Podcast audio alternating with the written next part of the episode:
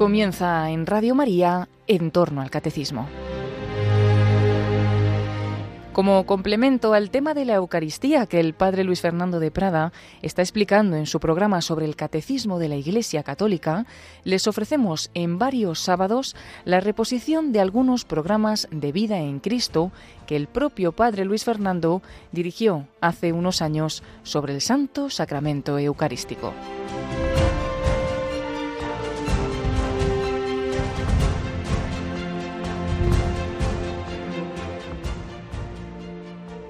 Cordial saludo, querida familia de Radio María. Aquí estamos un día más para proseguir estas reflexiones sobre la doctrina de la fe llevada a la vida espiritual o la espiritualidad en cuanto que debe estar basada en nuestra fe. Y estábamos tratando el tema de la Eucaristía, eh, cima y cumbre de la vida cristiana. Habíamos dedicado un programa, una reflexión a una visión de conjunto de algunas de las enseñanzas del magisterio contemporáneo de la Iglesia sobre este gran sacramento y luego estábamos fijándonos en cada programa en uno de los tres principales aspectos o dimensiones de este sacramento eucarístico. Dedicamos una reflexión a la Eucaristía en cuanto presencia corporal de Cristo. Esto es mi cuerpo, lo es no solo durante la misa, no solo en la comunión, sino después de la misa. Jesús sigue presente en el sagrario, se expone en la exposición del Santísimo, en las procesiones del Corpus, etc. En un siguiente programa hablamos de la Eucaristía como sacrificio, el sacrificio de la misa. Y finalmente hoy vamos a hablar de la Eucaristía como comunión. Decía que estos tres aspectos los vemos claramente en esas palabras de la institución de la Eucaristía. Tomad y comed todos de él, de lo que vamos a hablar hoy, tomad y comed la comunión, tomad y comed todos de él, porque esto es mi cuerpo, presencia de Cristo, esto es, definitivamente ha cambiado su sustancia, ya no es pan, aunque lo siga pareciendo, ahora es el cuerpo de Cristo, esto es mi cuerpo, que será entregado por vosotros, la Eucaristía como sacrificio, y lo mismo en la eh, consagración del vino, Tomad y bebed todos de él la comunión, porque este es el cáliz de mi sangre, cambio de la sustancia del vino en la sangre de Cristo, sangre de la alianza nueva y eterna que será derramada por vosotros y por todos los hombres para el perdón de los pecados. La Eucaristía como sacrificio. Pues bien, hoy vamos a hacer alguna reflexión, podríamos hacer muchísimas consideraciones, pero bueno, nos fijamos en lo principal sobre esta dimensión de culminación del sacrificio eucarístico, del banquete eucarístico, que es la comunión. Uno de los tipos de sacrificios que había en el Antiguo Testamento eran los sacrificios de comunión. Había otros sacrificios como los del holocausto en que la víctima se quemaba toda ella, se, se inmolaba totalmente a Dios, se quemaba y ya está. Pero otros, en cambio, sacrificios se comía parte de esa víctima, eh, como una manera de simbolizar la comunión con ese Dios al que se ofrecía esa víctima. Pues bien, así va a ser el sacrificio eucarístico, la víctima que se ofrece el Cordero de Dios que quita el pecado del mundo, es ese Cordero que comemos los israelitas comían el cordero en la Pascua, ese cordero que habían sacrificado, se lo comían, pues también nosotros vamos a recibir ese cordero. Justo antes de comulgar, el sacerdote nos lo muestra. Este es el cordero de Dios que quita el pecado del mundo. Dichosos los invitados a la cena del Señor. Señor, no soy digno de que entres en mi casa, pero una palabra tuya bastará para sanarme. Nos preparamos así a comulgar. Y estamos recordando siempre algunas de las enseñanzas del magisterio moderno de la Iglesia y luego su aplicación espiritual, aunque evidentemente todo está unido. Y en esas enseñanzas, pues podemos fijarnos en primer lugar en lo que nos dice el Catecismo de la Iglesia Católica, el número 1382, nos señala que la misa es a la vez e inseparablemente el memorial sacrificial en que se perpetúa el sacrificio de la cruz y el banquete sagrado de la comunión en el cuerpo y la sangre del Señor. A la vez e inseparablemente memorial sacrificial, donde se perpetúa el sacrificio de la cruz, como vimos en una reflexión anterior, y el banquete sagrado de la comunión. Pero la celebración del sacrificio eucarístico, sigue diciendo el catecismo, está totalmente orientada hacia la unión íntima de los fieles con Cristo por medio de la comunión. No hay que separar el banquete sacrificial de la comunión, porque, como hemos señalado, precisamente ese sacrificio, ese banquete sacrificial va orientado a que nos unamos con Jesucristo por medio de la comunión. Comulgar, concluye este número del catecismo, es recibir a Cristo mismo, que se ofrece por nosotros. Comulgar no es simplemente recibir a Cristo, sino a Cristo que se ofrece por nosotros, que se ha ofrecido. En esa misa se ha ofrecido por ti. Y el 1383 se fija en el altar el altar en torno al cual la Iglesia se reúne en la celebración de la Eucaristía, representa los dos aspectos de un mismo misterio. Es por un lado el altar del sacrificio y por otro la mesa del Señor. Fijaos que tiene ese doble simbolismo. Es altar del sacrificio y es una mesa, una mesa en la que se come la mesa del Señor. Y esto tanto más cuanto que el altar cristiano es el símbolo de Cristo mismo. Cristo es sacerdote, víctima y altar presente en medio de la asamblea de sus fieles, a la vez como víctima ofrecida por nuestra reconciliación y como alimento celestial que se nos da. esa mesa es, por un lado, altar del sacrificio, por otro lado es mesa del Señor, y en ella se nos ofrece Cristo como víctima y como alimento. Así pues, tenemos que pensar que esa presencia de Cristo en la Eucaristía, de la que hablábamos en uno de los primeros programas, se ordena principalmente a la comunión. Esto es mi cuerpo, pero no para quedarse ahí sin más, sino que toda forma, todo pan que es consagrado, eh, está orientado a que se acabe comulgando. A lo mejor no es en esta misa misma, se reserva en el sagrario, pero antes o después se debe comulgar. La presencia de Cristo en la Eucaristía se ordena principalmente a la comunión, está en ella para comunicarse siendo comido.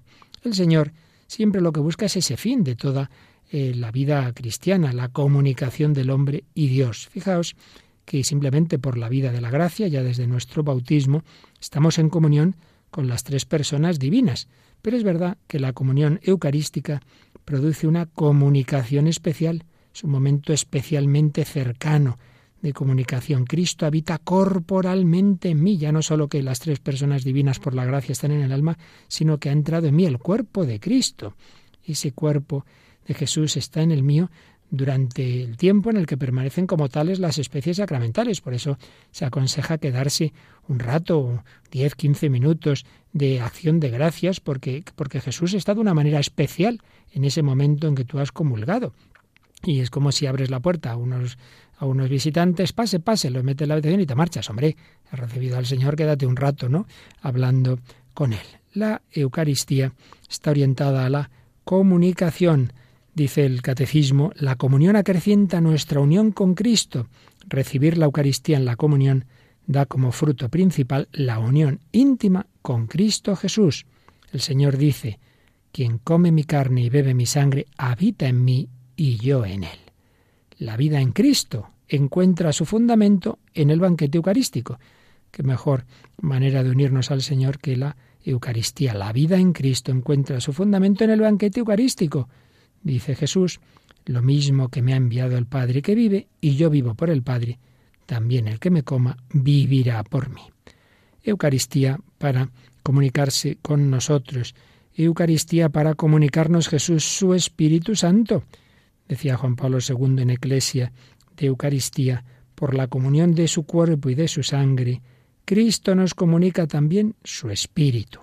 Escribe San Efrén, llamó al pan su cuerpo viviente, lo llenó de sí mismo y de su espíritu, y quien lo come con fe, come fuego y espíritu. Con mayúscula estas dos palabras. Quien lo come con fe, come fuego y espíritu. Tomad, comed todos de él y coméis con él el Espíritu Santo. Jesús nos comunica su espíritu cuando entra en nuestra alma. Pero el simbolismo más obvio es que Jesús se nos da como alimento. Es nuestro alimento espiritual, es el pan nuestro de cada día en el orden sobrenatural, preanunciado por el maná del desierto, y produce en el alma los efectos que el alimento material produce en el cuerpo. El alimento nos sustenta, pues también la Eucaristía sustenta nuestra vida espiritual, nos hace crecer, restaura también las fuerzas, perdón de pecados veniales, atenuación de malas tendencias, nos da gusto, uno come algo que le gusta, pues también la Eucaristía de por sí ayuda al gusto espiritual. Pero en vez de ser nosotros los que asimilamos a Cristo, es en realidad el Señor quien nos asimila a nosotros, nos va transformando en Él y eliminando lo malo que hay en nosotros, nos va comunicando el Espíritu Santo. También señalaba Benedicto XVI en Sacramentum Caritatis II que es alimento de la verdad. En este sacramento el Señor se hace comida para el hombre hambriento de verdad y libertad, puesto que sólo la verdad nos hace auténticamente libres, Cristo se convierte para nosotros en alimento de la verdad. El Señor Jesús, camino, verdad y vida, se dirige al corazón anhelante del hombre, que se siente peregrino y sediento, al corazón que suspira por la fuente de la vida, al corazón que mendiga la verdad. Qué bellas palabras de Benedicto XVI en Sacramentum Caritatis II. Así pues, alimento, alimento que se nos da en un banquete. No es simplemente que yo me alimento porque voy a, a mi cocina y voy y como. No, no, no es una comida individual. La Eucaristía es el banquete de toda la iglesia. Este es un aspecto que a veces olvidamos, tendemos a ser individualistas, hago mi comunión. hombre, no, no es algo individual como puede serlo tu oración. El banquete añade algo al alimento. Exige el alimento, pero da algo más, la alegría de la convivencia. El Señor Jesús quiso que la primera misa, la última cena, fuera en una sala adornada y con sus amigos. Jesús nos invita a este banquete, tomad y comed. Ese banquete no lo hacemos nosotros, no depende de que seamos muchos o pocos y que cantemos bien o mal. Es Jesucristo, es Jesucristo quien nos invita. Asistamos pocos o muchos, o esté yo solo, no nos olvidemos de que en realidad participamos en un banquete universal y eterno. Es como una especie de, de un banquete, de una boda, pongamos, o otro, otro acto en el cual son miles los invitados, están todos en un edificio pero en distintas salas, todas unidas por una megafonía, por unos vídeos, todos están celebrando la misma fiesta, todos eh, unidos pero en distintas salas. Pues podemos decir que cada Eucaristía, aunque se celebre en una catedral con miles de personas, en una pequeña capillita, todas en el fondo son esa misma celebración, ese banquete universal y eterno. La eternidad penetra en el tiempo y el cielo en la tierra. No solo estamos los de la tierra, están todos los santos, los ángeles, con los ángeles y arcángeles, con todos los coros celestiales. El pueblo de Dios alaba al Señor. La Eucaristía es ese banquete por el amor de la víctima que se inmola. No vamos a la Eucaristía a alegrarnos unos con otros. Si además cantamos bien y eso, pues estupendo. Pero que eso no es lo principal. Es Cristo quien nos da la alegría con su amor, con su sacrificio. Hay que cuidar el signo, hay que procurar pues cuidar todo lo posible, eso, la liturgia, los gestos, los cantos, todo, por supuesto. Pero no olvidemos de que lo esencial no es lo que nosotros hacemos, sino el Señor que se nos da. A fin de cuentas, el signo original es mínimo, es pan y vino, unas palabras. El alimento es Jesucristo glorioso, pero inmolado. Y en un banquete hay música. Pues la música es ese amor, ese amor de Cristo. Todo lo de este banquete proviene del sacrificio de Jesús. Recibimos a Cristo dándose en amor. Este es el verdadero alimento de nuestro ser cristianos y por ello debemos salir de la Eucaristía llenos de ese amor y deseosos de de hacer a los demás partícipes de ese mismo amor. Banquete, banquete sacrificial, porque el alimento es una víctima, lo veíamos en una reflexión anterior, es el cordero inmolado de la nueva Pascua. Por eso fijaos que la comunión no es solo recibir el cuerpo del Señor, sino recibir ese cuerpo que se inmoló por mí en la cruz y que se ha ofrecido incruentamente en la misa. Comemos la carne del crucificado. Te recibo a ti, Jesús, que has muerto por mí. La participación más plena en el sacrificio de la misa es recibir a esa víctima del sacrificio. Decía Juan Pablo II en Mane Noviscum Domine, no hay duda de que el aspecto más evidente de la Eucaristía es el de banquete. La Eucaristía nació la noche del jueves santo en el contexto de la cena pascual, por tanto conlleva en su estructura el sentido del convite, tomad, comed, bebed.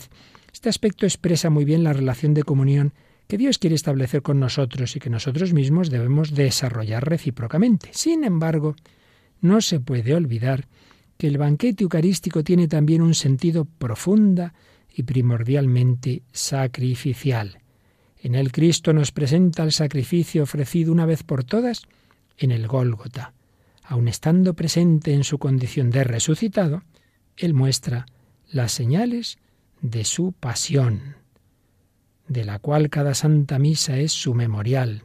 Anunciamos tu muerte, proclamamos tu resurrección. Así pues, banquete sacrificial.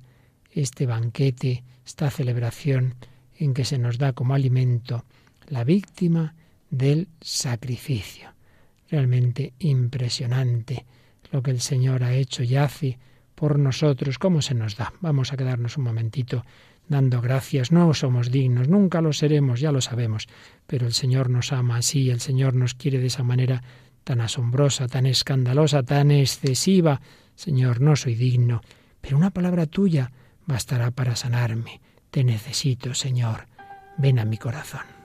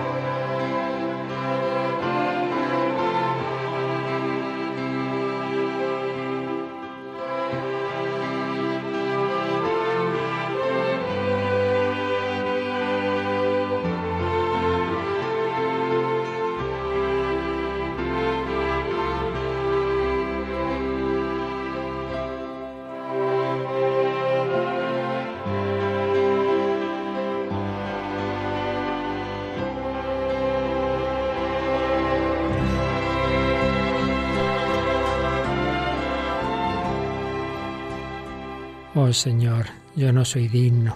¿Cuántas personas desearían recibir la comunión y quizá nosotros estamos ya acostumbrados y caemos en la rutina? En una revista misionera se contó lo siguiente, en una pobre misión del centro de África, el misionero no sabía cómo quitarse de encima al pequeño Muingo, de poco más de cinco años, que le suplicaba diariamente que le dejara recibir a Jesús en la comunión hasta que un día al misionero no se le ocurrió otra salida más que esta. Para que recibas la primera comunión primero tienen que caérsete los dientes.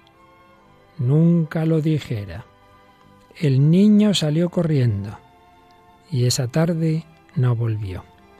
Pero la mañanita siguiente, cuando el padre empezaba a revestirse los ornamentos sagrados en la pobre sacristía para celebrar la misa, se le presenta delante Muingo, con aire de triunfador abre la boca y señala con el dedo sus encías sin dientes. Con una piedra se los había arrancado todos.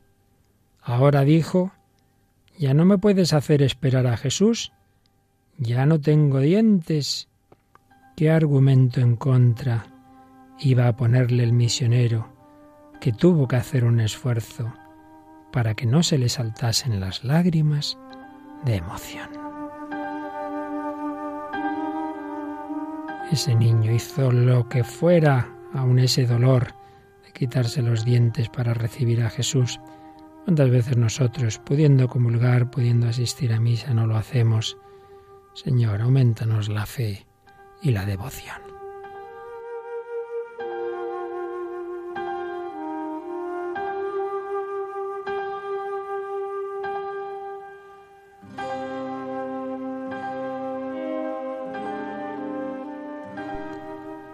Eucaristía, banquete, alimento, banquete sacrificial. La Eucaristía aumenta la comunión eclesial. No solo es comunión con el Señor, sino que al unirnos con el Señor nos unimos también entre nosotros. Es un aspecto que se ha repetido mucho en los últimos años. La Iglesia hace la Eucaristía, pero la Eucaristía a su vez engendra a la Iglesia, dice el Catecismo, la unidad del cuerpo místico. La Eucaristía hace la Iglesia. Los que reciben la Eucaristía se unen más estrechamente a Cristo. Por ello, Cristo los une a todos los fieles en un solo cuerpo, la Iglesia. La comunión renueva, fortifica, profundiza esta incorporación a la Iglesia realizada ya por el bautismo. Dice San Pablo, el cáliz de bendición que bendecimos, ¿no es acaso comunión con la sangre de Cristo?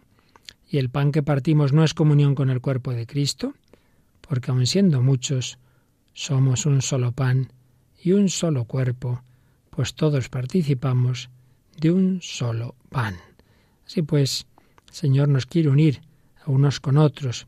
Y Benedicto XVI decía en Sacramentum Caritatis XV, la Eucaristía es constitutiva del ser y del actuar de la Iglesia.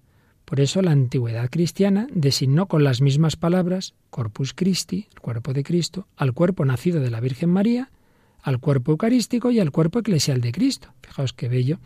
Corpus Christi es tanto el cuerpo de Jesús, nacido de la Virgen, el cuerpo eucarístico, se nos da la comunión, el cuerpo de Cristo, y el cuerpo místico, el cuerpo eclesial.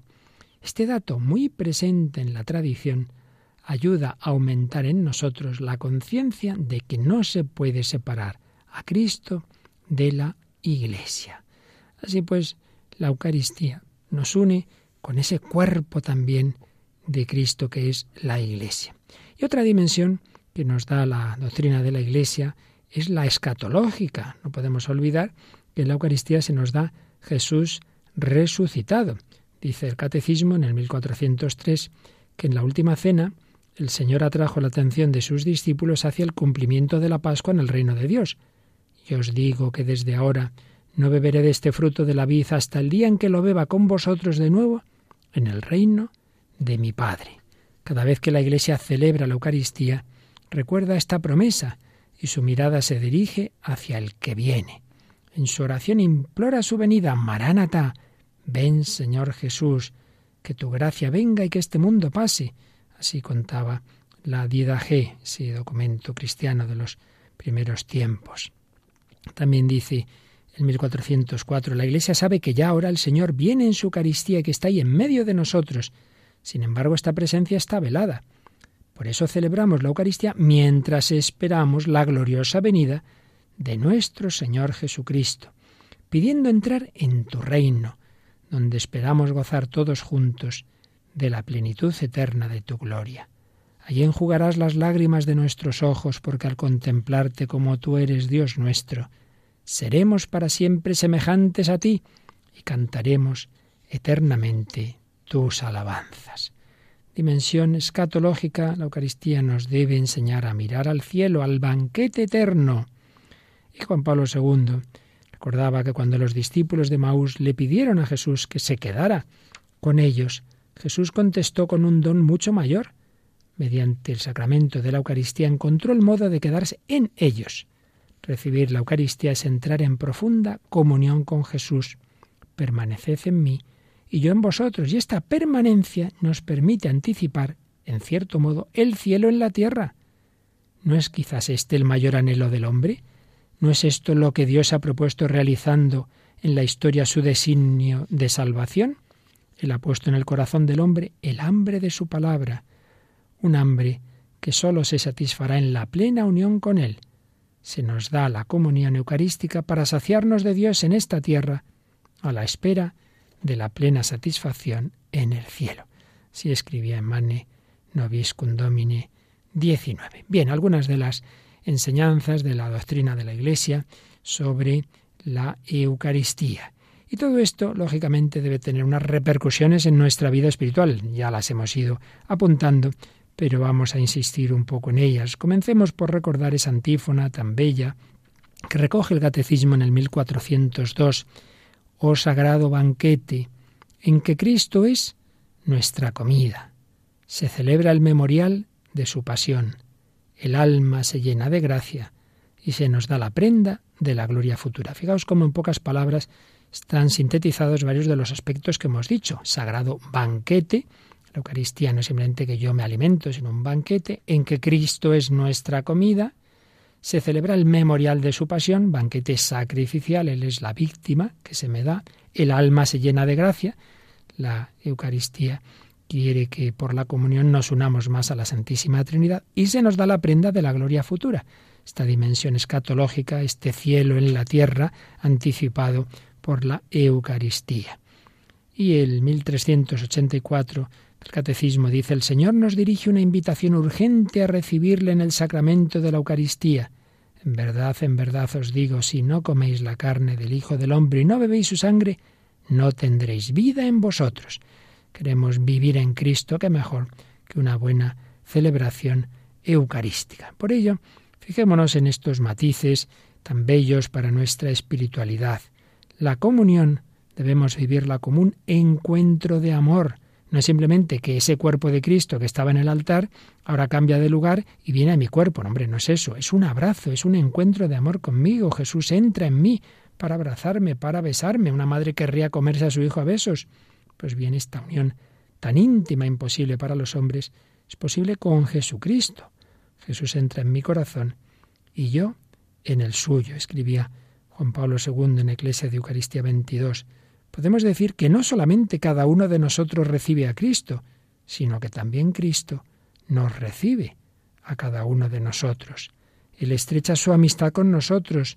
Vosotros sois mis amigos. Más aún, nosotros vivimos gracias a Él. El que me come vivirá por mí. En la comunión eucarística se realiza de manera sublime que Cristo y el discípulo estén el uno en el otro permaneced en mí, como yo en vosotros. Así pues, encuentro de amor. Por supuesto, un amor personal. Piensa una cosa, tú puedes estar en una misa con 200, 300 personas más, pero la comunión que tú recibes es la que tú recibes. Jesús viene a ti en particular.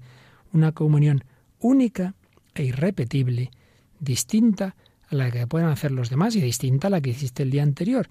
Hoy Jesús te quiere dar este abrazo personal a ti, hoy a ti. Naturalmente, esto tenemos que vivirlo bien, por eso hay que prepararse. Cuando vamos a algo importante nos preparamos, no vamos de cualquier manera.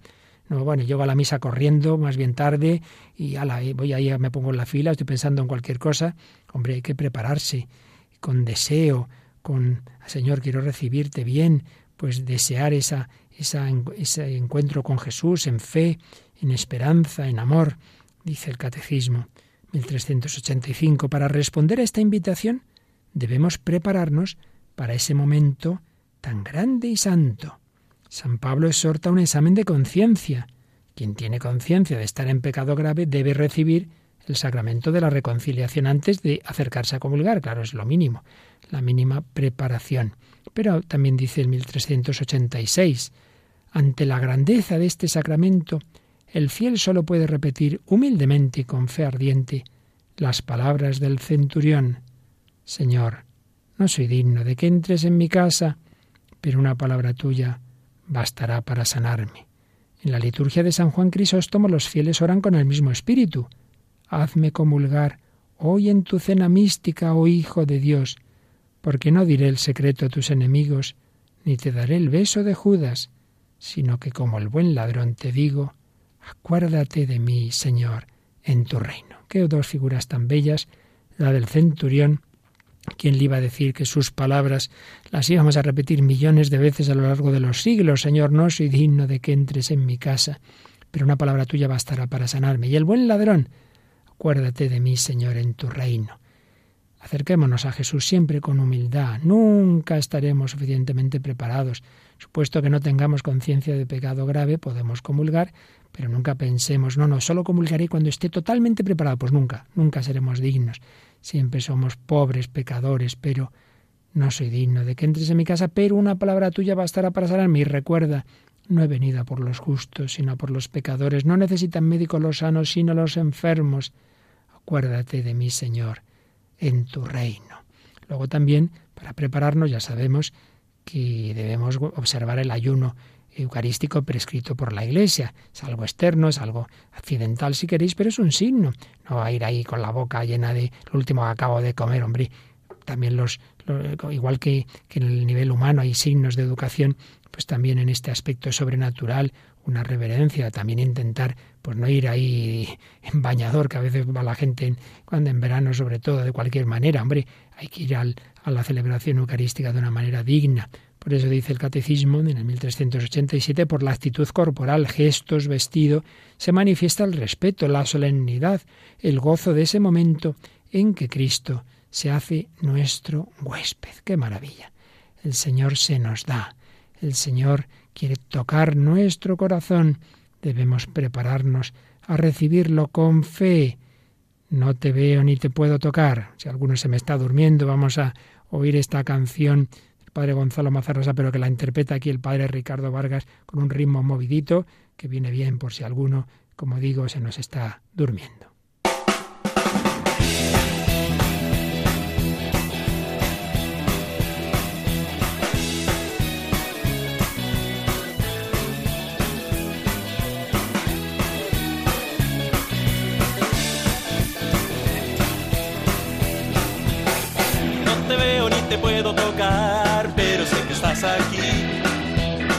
Por la fe que tengo, sé que tú eres todo para mí.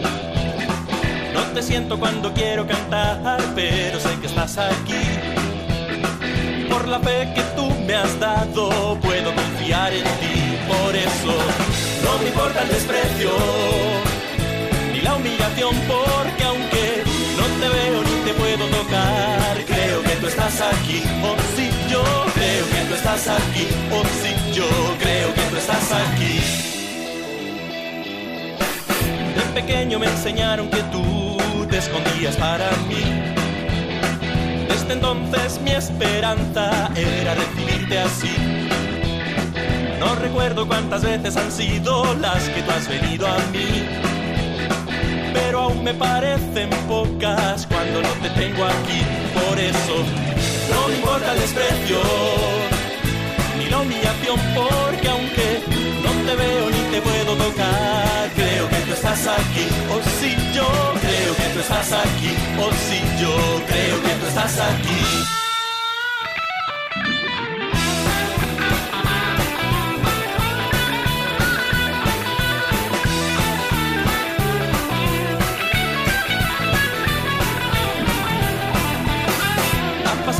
Mucho tiempo desde el día en que te recibí. Por vez primera mi alma he hecho vida para mí. Desde entonces tus cuidados, oh Dios, no he dejado de sentir. Te llevo vivo en el alma y por eso soy feliz. De ahí que no me importa el desprecio ni la humillación, porque aunque no te ni puedo tocar, creo que tú estás aquí. Oh, si yo creo que tú estás aquí. Oh, si yo creo que tú estás aquí. Creo que tú estás aquí, quieres entrar en mi corazón, quieres tocarme, yo no te veo ni te puedo tocar, pero tú misteriosamente lo haces y alimentas mi alma. La comunión es alimento de nuestra vida cristiana, un tesoro inapreciable, fuente de gracia para santificarnos, para superar las tentaciones. Por ello, procuremos recibirla bien, siempre que sea posible. Dice el Catecismo 1392, lo que el alimento material produce en nuestra vida corporal, la comunión lo realiza de manera admirable en nuestra vida espiritual. La comunión con la carne de Cristo resucitado, vivificada por el Espíritu Santo y vivificante, conserva, acrecienta y renueva la vida de gracia recibida en el bautismo. Este crecimiento de la vida cristiana necesita ser alimentado por la comunión eucarística, pan de nuestra peregrinación hasta el momento de la muerte, cuando nos sea dada como viático. A veces se dice, bueno, con una sola comunión que hiciéramos bien ya tendríamos que ser santos. Pues no, porque el Señor ha previsto irnos alimentando a lo largo de la peregrinación de la vida, pues con muchas comuniones. Cada una nos debe dar, nos quiere dar, otra cosa es que la recibamos bien, nos quiere dar una intensificación de nuestra unión con el Señor, hasta que llegue ese momento de la última comunión, que si el Señor lo concede será ese viático para el último viaje, para la última etapa de la peregrinación. Poco a poco el Señor nos va uniendo a Él. La comunión también, dice el catecismo, nos separa del pecado. El cuerpo de Cristo que recibimos es entregado por nosotros, la sangre es derramada para el perdón de los pecados. Por eso la Eucaristía no puede unirnos a Cristo sin purificarnos al mismo tiempo de los pecados cometidos y preservarnos de futuros pecados. Pero además, como el alimento corporal sirve para restaurar la pérdida de fuerzas, la Eucaristía fortalece la caridad que en la vida cotidiana tiende a debilitarse. Y esta caridad vivificada borra los pecados veniales. 1394. Dándose a nosotros, Cristo reaviva nuestro amor y nos hace capaces de romper los lazos desordenados con las criaturas y de arraigarnos en él. Yo creo que esto es una experiencia que, que tenemos muchos. Uno se ve pues, con el corazón desordenado, apegado, y realmente la vida eucarística, al comulgar bien, pues uno nota que cada vez tiene más fuerza para romper esos lazos, porque un amor más grande es el que va eh, transformando el corazón para superar los apegos, para superar las malas tendencias. Porque Cristo murió por nuestro amor, añade el catecismo, cuando hacemos conmemoración de su muerte en nuestro sacrificio, pedimos que venga el Espíritu Santo y nos comunique el amor. Suplicamos fervorosamente que aquel mismo amor que impulsó a Cristo a dejarse crucificar por nosotros sea infundido por el Espíritu Santo en nuestros propios corazones, con objeto de que consideremos al mundo como crucificado para nosotros y sepamos vivir crucificados para el mundo y llenos de caridad, muertos para el pecado Vivamos para Dios. Una cita de San Fulgencio de Ruspe que hace el 1394 del Catecismo. Y el número siguiente nos recuerda, ya antes lo mencionábamos, que la Eucaristía nos preserva de posibles futuros pecados. Cuanto más participamos en la vida de Cristo y más progresamos en su amistad, tanto más difícil se nos hará romper con Él por el pecado mortal. La Eucaristía no está ordenada directamente al perdón de los pecados mortales, eso es lo propio de otro sacramento, del sacramento de la reconciliación, pero la Eucaristía ayuda, nos preserva de esos posibles futuros pecados.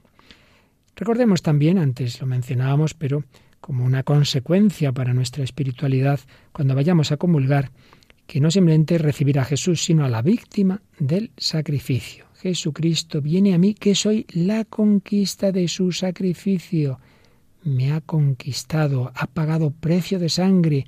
Yo soy para él ese tesoro escondido. El hombre encuentra un tesoro escondido en un campo, vende lo que tiene para comprar el campo. Pues bien, Jesucristo ha vendido su propia vida, su sangre, para comprarme a mí. Qué barbaridad, qué tesoro, madre mía. Lo pobre que soy yo, pues fíjate, tú que te menosprecias, vales para Cristo, valor infinito, eres precio de su sangre, y en la Eucaristía se te da como víctima, Él ha muerto por ti, Él se me da y yo me debo dar a Él, sintiéndome redimido con gratitud. Otra consecuencia práctica, ya la mencionábamos antes, es aprovechar ese tiempo de acción de gracias para un diálogo íntimo con el Señor. Has comulgado, no salgas corriendo en cuanto acaba la misa. Nos lo han enseñado todos los santos. Santa Teresa decía que era el, el momento mejor para negociar con el Señor, que muchas veces era cuando ella empezaba su oración personal, cuando estaba más unida a Jesús, pues claro, es que es el momento de mayor unión con Cristo. San Juan de Ávila ya sabéis que en una ocasión vio que un sacerdote, nada más acabar la misa, salía a la calle y le mandó dos monaguillos con velas encendidas al su lado. ¿Pero qué hacéis? No, pues como lleva usted todavía al Señor, esto es una especie de procesión del corpus aquí y nos ha mandado el padre Juan de Ávila con estas velas. Pues es verdad, comulgamos y ala, acaba la misa y ya sale uno disparado, no le da tiempo ni al sacerdote a dar la bendición y ya está uno en la puerta. Pues hombre, acción de gracias, quedarnos hablando con el Señor, quedarse en oración todo el tiempo posible. Jesús, has venido a mí, darte las gracias. Pero no pensemos que la Eucaristía es simplemente algo individualista, Jesús y yo, que estamos tan a gusto, que evidentemente tiene esa dimensión íntima y personal, pero intimidad no es intimismo. Ya hemos apuntado que la Eucaristía tiene una dimensión fraterna, es germen de unidad, pues todos recibimos al mismo Jesucristo. Decía Juan Pablo II en Iglesia de Eucaristía 24, el don de Cristo y de su Espíritu que recibimos en la comunión eucarística colma con sobrada plenitud los anhelos de unidad fraterna que alberga el corazón humano y al mismo tiempo eleva la experiencia de fraternidad propia de la participación común en la misma mesa eucarística, a niveles que están muy por encima de la simple experiencia convival humana. Mediante la comunión del cuerpo de Cristo, la Iglesia alcanza cada vez más profundamente su ser en Cristo como sacramento o signo e instrumento de la unión íntima con Dios y de la unidad de todo el género humano. A los gérmenes de disgregación entre los hombres se contrapone la fuerza generadora de unidad del cuerpo de Cristo. Así es, la Eucaristía crea comunidad entre los hombres y en Mane Noviscum Domini decía también San Juan Pablo II, la Iglesia es el cuerpo de Cristo, se camina con Cristo en la medida en que se está en relación con su cuerpo. Para crear y fomentar esta unidad, Cristo envía el Espíritu Santo y él mismo la promueve mediante su presencia eucarística. En efecto, es precisamente el único pan eucarístico el que nos hace un solo cuerpo. Y también aquí tenemos que añadir una concreción de esta dimensión fraterna, y es el compromiso con los más necesitados con los pobres y todos los que sufren, dice el Catecismo en 1397. La Eucaristía entraña un compromiso en favor de los pobres para recibir en la verdad el cuerpo y la sangre de Cristo entregados por nosotros. Debemos reconocer a Cristo en los más pobres, sus hermanos. Y viene una cita de San Juan Crisóstomo. ¿Has gustado la sangre del Señor y no reconoces a tu hermano? Deshonras esta mesa no juzgando, digno de compartir tu alimento, al que ha sido juzgado, digno de participar en esta mesa. Dios te ha liberado de todos los pecados y te ha invitado a ella. Y tú aún así no te has hecho más misericordioso, evidentemente. Si uno comulga y cada vez es más antipático, más cascarrabias, pues algo está fallando porque no es que la Eucaristía nos quite eh, los defectos y nos haga santos sin más, pero hombre, se supone que poco a poco debe ir transformando nuestro corazón. Si uno es al revés, cada día está peor, señal de que no comulga muy bien. Una verdadera comunión va haciéndonos también mejores con los demás, al servicio de los pobres, al servicio de los últimos. Escribía también Juan Pablo II en Mane Noviscum Domine. Nuestro Dios ha manifestado en la Eucaristía la forma suprema del amor, trastocando todos los criterios de dominio que rigen con demasiada frecuencia las relaciones humanas y afirmando de modo radical el criterio del servicio. Quien quiera ser el primero, que sea el último de todos y el servidor de todos. No es casual que en el Evangelio de Juan no se encuentre el relato de la institución eucarística, pero sí el lavatorio de los pies. Pensemos que en esa misma última cena se produjeron esos dos hechos, la institución de la Eucaristía y el lavatorio de los pies. Pues lo que Dios ha unido que no lo separa el hombre. Ese gesto de amor, de humildad de Jesús, que fue lavar los pies, está en ese mismo contexto de la Eucaristía. Pues no puede ser que por un lado yo me especializo en el amor al prójimo, pero no en la Eucaristía. No, yo me especializo en la comunión, pero no en el amor al prójimo. Que no puede ser que tienen que estar las dos dimensiones unidas. Lo que decía la Madre Teresa por la mañana, temprano adoramos a Jesús en la Eucaristía, lo recibimos en la comunión, lo adoramos bajo las especies de pan y vino, y el resto del día le amamos bajo las especies del cuerpo de los pobres. El mismo Jesús, que adoraba por la mañana, que recibía la comunión por la mañana, lo atendía, lo acariciaba durante el día en los pobres. Y recordemos también como una aplicación espiritual de todo lo que estamos diciendo, esa dimensión escatológica al comulgar, al participar en la misa. Pensemos también que es un anticipo del banquete celestial, dice el Catecismo en 1419. Cristo que pasó de este mundo al Padre nos da en la Eucaristía la prenda de la gloria que tendremos junto a Él. Fijaos que lo que viene a continuación, qué bellas frases. La participación en el santo sacrificio nos identifica con su corazón, sostiene nuestras fuerzas a lo largo del peregrinar de esta vida, nos hace desear la vida eterna y nos une ya desde ahora a la Iglesia del cielo, a la Santa Virgen María y a todos los santos. Qué número tan precioso, 1419. Cristo nos da en la Eucaristía la prenda de la gloria que tendremos junto a Él. Dice que esa participación eucarística nos identifica con su corazón. Cuanto más y mejor participemos en la Eucaristía, más unidos al corazón de Jesús, sostiene nuestras fuerzas a lo largo de nuestra peregrinación, nos hace desear la vida eterna y nos une ya a la Iglesia del cielo, a la, a la Virgen María y a todos los santos. ¡Qué maravilla! Realmente es asombroso todo lo que el Señor nos da en la Eucaristía, que no sabemos tantas veces valorar. Pues vamos a quedarnos un momento en acción de gracias, en meditación, adorando a Jesús, eh, dándole gracias por tantísimo amor y realmente pidiendo al Señor que nos dé ese espíritu de fe para adorarle, para venerarle, para recibirle devotamente siempre en nuestra vida.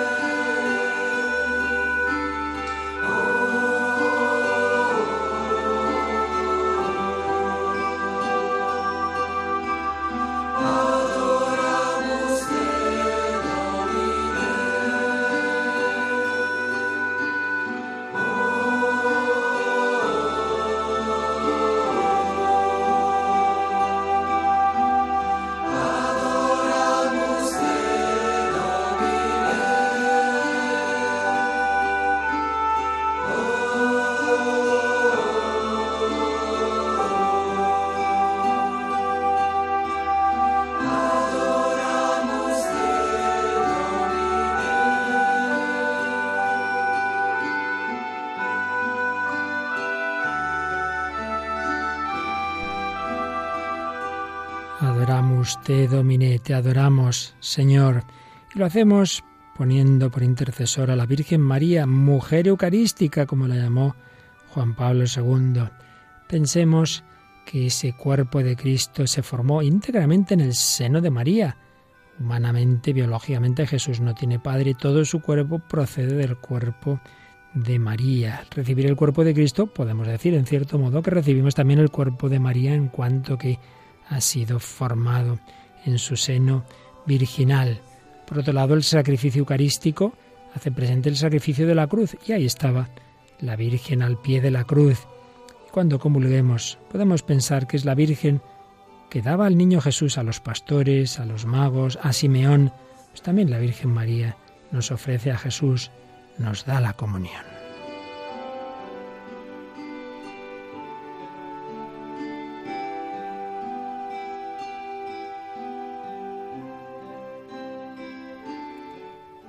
Realmente misterio maravilloso de nuestra fe. Ojalá cada día lo vivamos de una manera más intensa, con más devoción. Este gran santo Papa que vivió la Eucaristía con esa fe, con esa devoción, que fue Juan Pablo II, cuyas misas tantas veces pudimos ver, asistir, incluso con celebrar, participar en ellas. escribía en su última encíclica, precisamente la, la encíclica sobre la Eucaristía, Eclesia de Eucaristía, desde hace más de medio siglo, cada día, a partir de aquel 2 de noviembre de 1946, en que celebré mi primera misa en la cripta de San Leonardo de la Catedral de Babel en Cracovia, mis ojos se han fijado en la hostia y el cáliz, en los que en cierto modo el tiempo y el espacio se han concentrado y se ha representado de manera viviente el drama del Gólgota, desvelando su misteriosa contemporaneidad. Cada día mi fe ha podido reconocer en el pan y en el vino consagrados al divino caminante que un día se puso al lado de los dos discípulos de Maús para abrirles los ojos a la luz y el corazón a la esperanza. Dejadme, mis queridos hermanos y hermanas, que con íntima emoción, en vuestra compañía y para confortar vuestra fe, os dé testimonio de fe en la Santísima Eucaristía, a beber un corpus natum de María Virgine, vere pasum immolatum in cruce, promine. Aquí está el tesoro de la Iglesia, el corazón del mundo, la prenda del fin al que todo hombre, aunque sea inconscientemente, aspira. ¡Qué maravilla! Aquí está el tesoro de la Iglesia, el corazón del mundo, la prenda del fin al que todo hombre, a veces inconscientemente, aspira.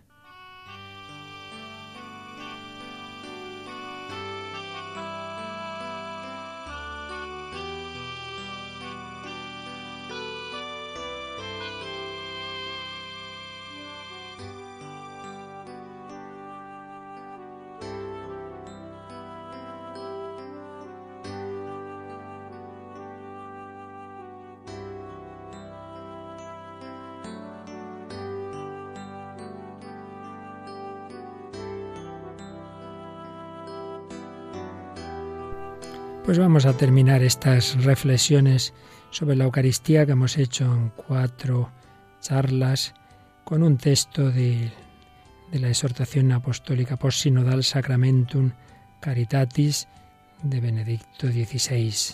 Es necesario que en la Iglesia se crea realmente, se celebre con devoción y se viva intensamente este santo misterio el don de sí mismo que Jesús hace en el sacramento memorial de su pasión, nos asegura que el culmen de nuestra vida está en la participación en la vida trinitaria, que en Él se nos ofrece de manera definitiva y eficaz.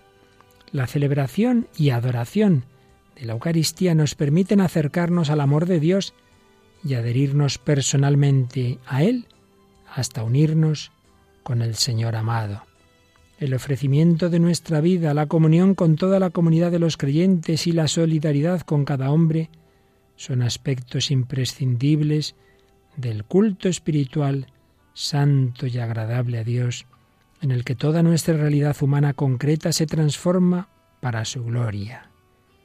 Invito a todos los pastores a poner la máxima atención en la promoción de una espiritualidad cristiana auténticamente eucarística.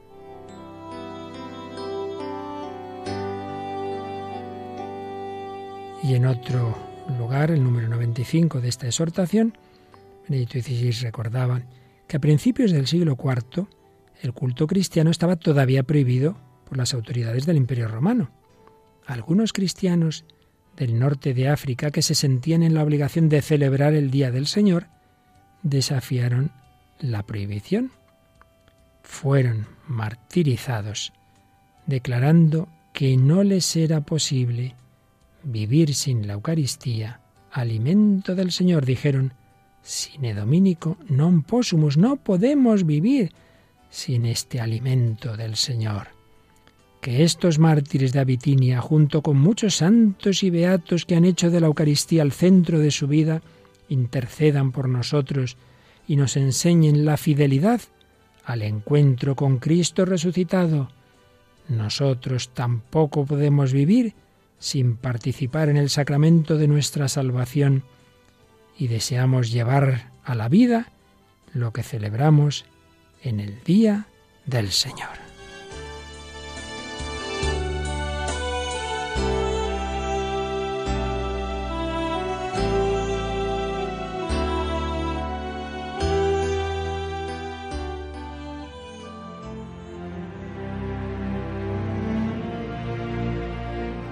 Así finaliza en Radio María en torno al catecismo.